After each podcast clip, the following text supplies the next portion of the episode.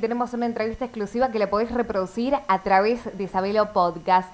Le voy a dar la bienvenida al secretario de Previsión y Asistencia de Adicciones, Matías Tolosa. Un placer saludarte, Noelia González. ¿Cómo estás, Matías? Hola, ¿qué tal? ¿Cómo estás? Un gusto escucharte. Igualmente. Bueno, para hablar hoy en esta oportunidad sobre el Centro de Atención Primaria de Adicciones CEPLA, porque están eh, trabajando y ampliando la oferta de prestación en sus instituciones. Y es así, la verdad que la puesta en marcha de, los, de los seis CEPLAS que tiene actualmente la provincia, por una indicación precisa del doctor Juan Mansur, este, entendemos que los CEPLAS no solamente eh, eh, vienen haciendo y llevando a cabo las actividades que tienen que ver con un abordaje integral del consumo problemático de sustancias, no tanto con actividades vinculadas a la atención como también actividades vinculadas a la prevención, sino que los CEPAS también son eh, lugares de referencia en la comunidad. Y en los CEPAS tenemos eh, una llegada de muchos adolescentes, ¿no? Entonces también uno de, los objetivos del CEPLA es poder ir adecuándose a las necesidades y a las demandas, en este caso de los adolescentes. Y una de esas tiene que ver con el mayor acceso a la información este, sobre un tema que es muy importante, que es la salud sexual eh, y reproductiva. Por eso es que desde ayer y en, coordinación, en conjunto con el programa ENIA, es que vamos a tener un espacio específico destinado a las adolescentes, eh, a las y los adolescentes, que va a permitir fortalecer esta, eh, esta demanda no vinculada a una mayor eh, información, a un, mayor eh, derecho a la información y también, por supuesto, al acceso a los diversos métodos anticonceptivos según este, se lo requiera. Es importantísimo lo que estás contando, porque ahora te, voy a hacer una pregunta que me parece importante también, que es, en la pandemia, vos viste que eh, los casos de, adicciones, de embarazos no intencional, crecieron exponencialmente con la pandemia. Bueno, en el momento de la pandemia, digo, eh, eh, nosotros tenemos que, entender, bueno, que, estamos, si bien hoy hay una, hay una menor cantidad de casos, lo cual no quiere decir que el tema está eh, muy tranquilo, digamos, lo que tenemos que entender es que tenemos que seguir cuidándonos, tenemos que seguir con el distanciamiento social, tenemos que seguir utilizando el barbijo, tenemos que seguir entendiendo que si no es necesario nos tenemos que quedar en casa, porque de esa manera cuidándome yo también cuido a los demás. Nosotros, pandemia, pusimos en marcha eh, en el primer momento de la pandemia, de la cuarentena, eh, una atención vía, eh, vía las redes, una atención vía este, los números de teléfono, digamos, una atención más vinculada también con, con el uso de la tecnología, ¿no? a través, consultas a través eh, de los teléfonos, eh, del WhatsApp, pero también vimos que en su momento esto también dificulta, dificultaba, digamos, a partir de la brecha tecnológica. Es decir, no en todos los hogares, eh, cada uno tiene un teléfono, en muchos de los lugares hay un solo teléfono, donde la carga de datos también no alcanza para todos, muchas veces no hay un lugar que permita una privacidad para poder eh, entablar una conversación, digamos que tiene que ver más con un ambiente clínico y terapéutico, por eso es que después de un tiempo esto nos llevó a poner eh, en marcha presencialmente los CEPLAS. ¿no? Hoy eh, los CEPLAS vienen haciendo un trabajo sobre todo vinculado a la asistencia, ya que la otra parte, la que tiene que ver con la prevención y con todas las actividades vinculadas con el arte, con el deporte y con la cultura, están también eh, suspendidas, digamos, porque, bueno, lo que eh, a la espera, digamos, de que se vayan normalizando todas las actividades que tienen que ver con la grupalidad, ¿no?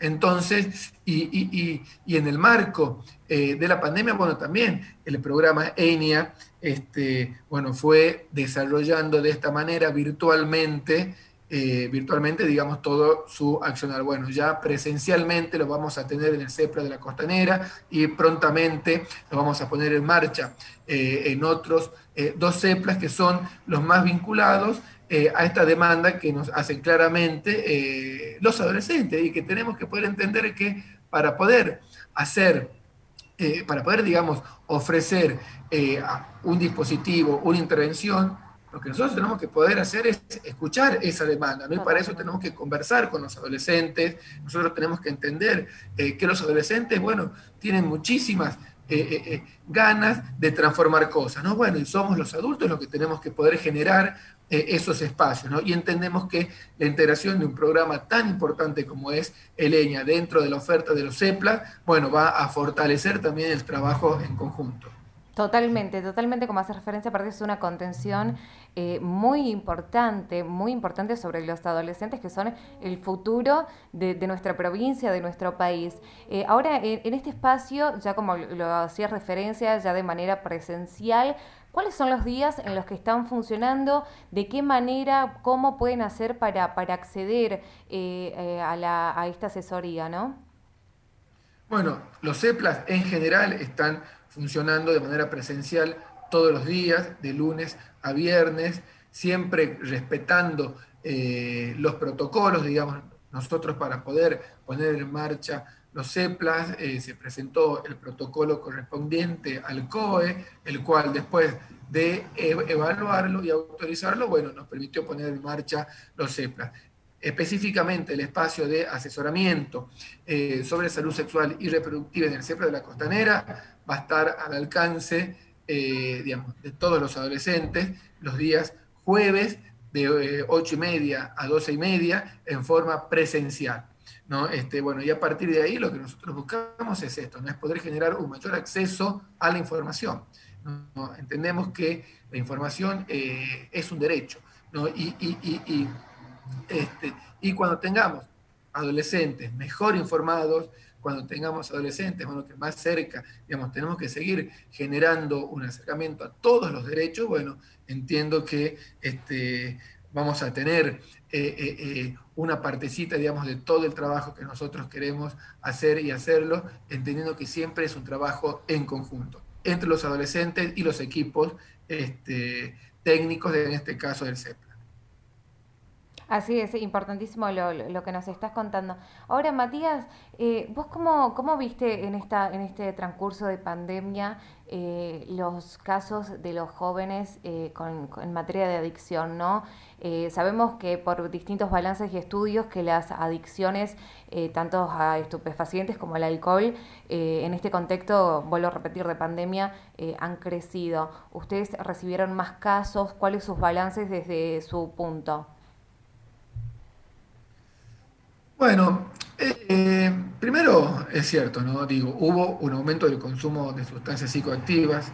Este, la sustancia psicoactiva que más se consume en Argentina es el alcohol, ¿no? Y este, muchos estudios, digamos, este, muestran un aumento del consumo de alcohol, sobre todo en los primeros meses eh, de la pandemia, vinculado sobre todo a la cuarentena, vinculado sobre todo a a la desorganización del tiempo, ¿no? vinculado también a, esto, eh, eh, eh, bueno, digamos, al mayor uso y, asociado se vio en muchos estudios a sentimientos como la tristeza, angustia, miedo y, este, y con la creencia de que el consumo de alguna sustancia psicoactiva, bueno, puede tapar, tapar claro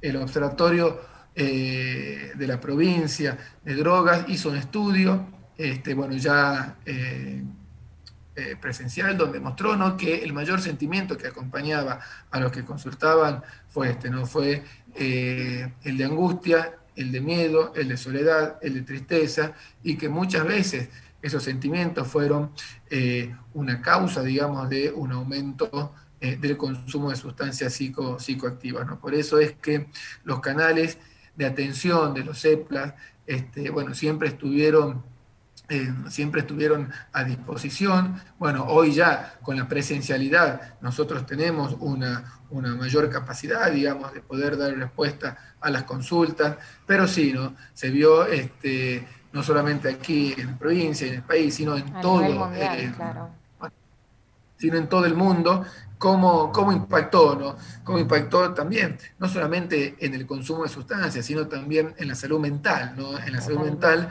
eh, bueno, de todos, ¿no? Tanto de los adultos, de los jóvenes, como de los chicos, ¿no? Fue un... Nosotros tenemos que, también entender que fue un, tiempo eh, excepcional, digo, porque estamos ante un evento eh, excepcional a donde también se vio la gran solidaridad de la gente, ¿no? La gran solidaridad tendiendo una mano a aquella persona que estaba, eh, que estaba, bueno, transitando la enfermedad y que tenía que estar aislada en su casa. Eh, la solidaridad de la gente, eh, bueno, para con la persona que estaba enferma. Entonces, este, bueno, también entiendo, ¿no? Que, que fue un que fue un, bueno, un tiempo complejo para todos, va a pasar, va a pasar, tenemos que tener eh, eh, esperanza, tenemos que tener eh, la confianza de que esto va a pasar, las vacunas en todo el mundo, bueno, vemos las pruebas que están, bueno, digamos, que están en la fase y que, y, que, y que son esperanzadoras, pero tenemos que seguir entendiendo que la principal medida de cuidado sigue siendo el distanciamiento y sigue siendo el uso del barbijo, ¿no? Claro, que es lo que sabemos, ¿no? Que es la única herramienta que con la que sabemos que funciona, que es la distancia social, el uso de barbijo, el lavarse las manos reiteradas veces, el uso del alcohol. Eh, una, una, pregunta que me parece también importante es, eh, la, consulta es gratuita y algo también eh, que es bueno, porque muchos tienen miedo, les, por ahí les, les genera vergüenza, es que también la consulta es anónima. Totalmente. La consulta primero en, cada uno de los CEPLAS y también en el tráiler, en nuestro centro de escucha móvil, ¿no? que es un dispositivo este, constituido por psicólogos y trabajadores sociales itinerante que con el cual nos permite recorrer eh, distintos barrios de la capital y del interior. De hecho, esta semana estuvo en el barrio 20 eh, de junio.